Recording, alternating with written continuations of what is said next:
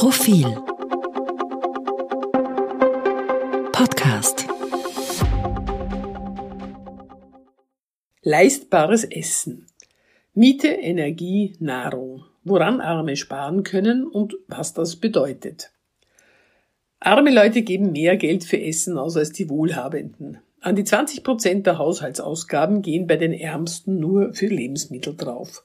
Wohlhabende hören das und staunen. Dabei haben sie das Bild phäakischer Fettsäcke vor Augen, denen das Völlern wichtiger ist als alles andere, oder wahlweise das Bild fetter Dummköpfe, die teures Junkfood in sich hineinstopfen, statt sich in der Mittagspause gesunde kleine vegetarische Biogerichte zu bereiten. Jedenfalls wenig Verständnis. Die eigene Situation bestimmt das Bewusstsein und die eigene Situation schaut so aus, dass man, wollte man 20 Prozent seines Einkommens für Nahrungsmittel ausgeben, 1200 Euro monatlich im Supermarkt oder beim Biobauern lassen müsste.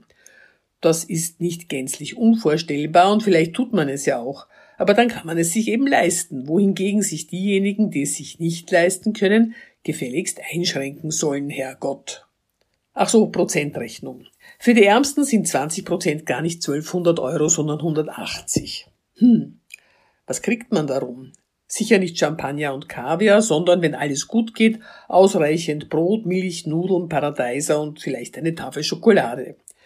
Wir können also davon ausgehen, dass Arme nicht prassen, wenn sie einen verhältnismäßig großen Teil ihres Einkommens für Lebensmittel ausgeben und dass es verdammt eng für sie werden wird, wenn die Lebensmittel im Preis steigen, während ihr Haushaltsbudget gleich bleibt. Deshalb gab es den Vorschlag, die Mehrwertsteuer auf Grundnahrungsmittel vorübergehend auszusetzen.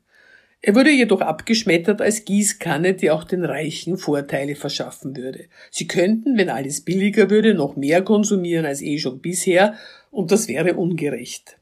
Stimmt, so wäre es, wenn alles billiger würde.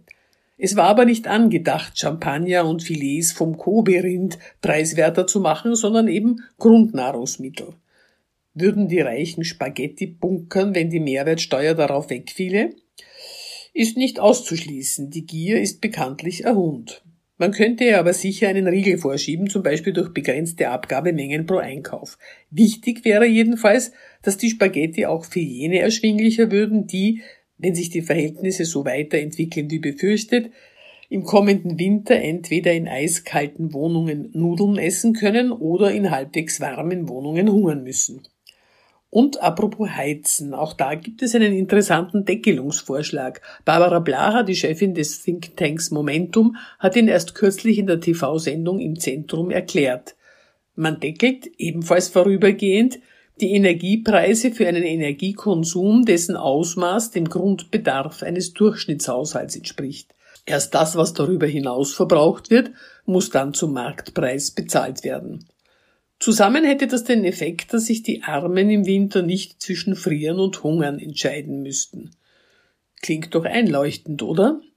Und nicht weniger gerecht, als allen Staatsbürgern und Staatsbürgerinnen unterschiedslos 500 Euro zu schenken, auch solchen, die sich damit nichts Lebensnotwendiges kaufen werden, sondern die eine oder andere kleine Überflüssigkeit.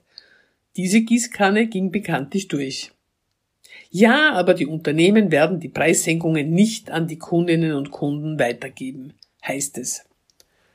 Jetzt ehrlich? Derart hilflos sind wir dem eigennützigen Gewinnstreben der Supermarkt- und Energiekonzerne ausgeliefert.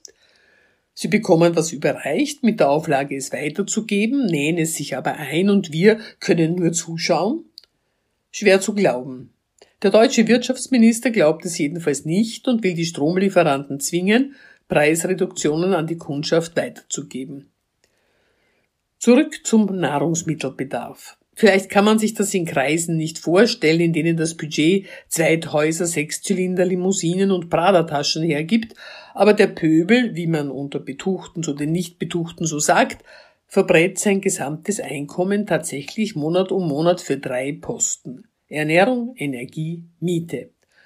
Weil an der Miete nicht gespart werden kann und an der Energie mehr schlecht als recht, niemand will riskieren, dass ihm der Strom abgedreht wird, spart er in der Regel halt beim Essen, der sogenannte Pöbel.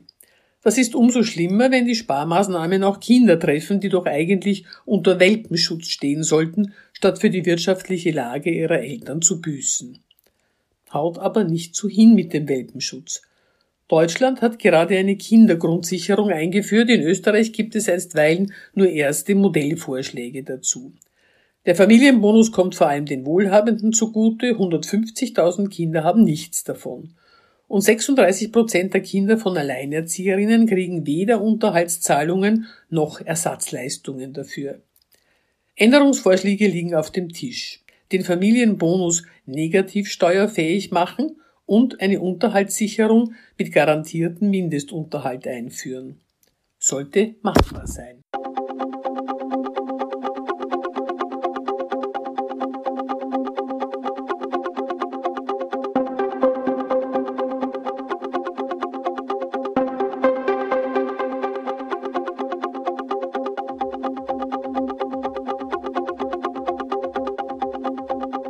Mehr zum Thema auf Profil.at.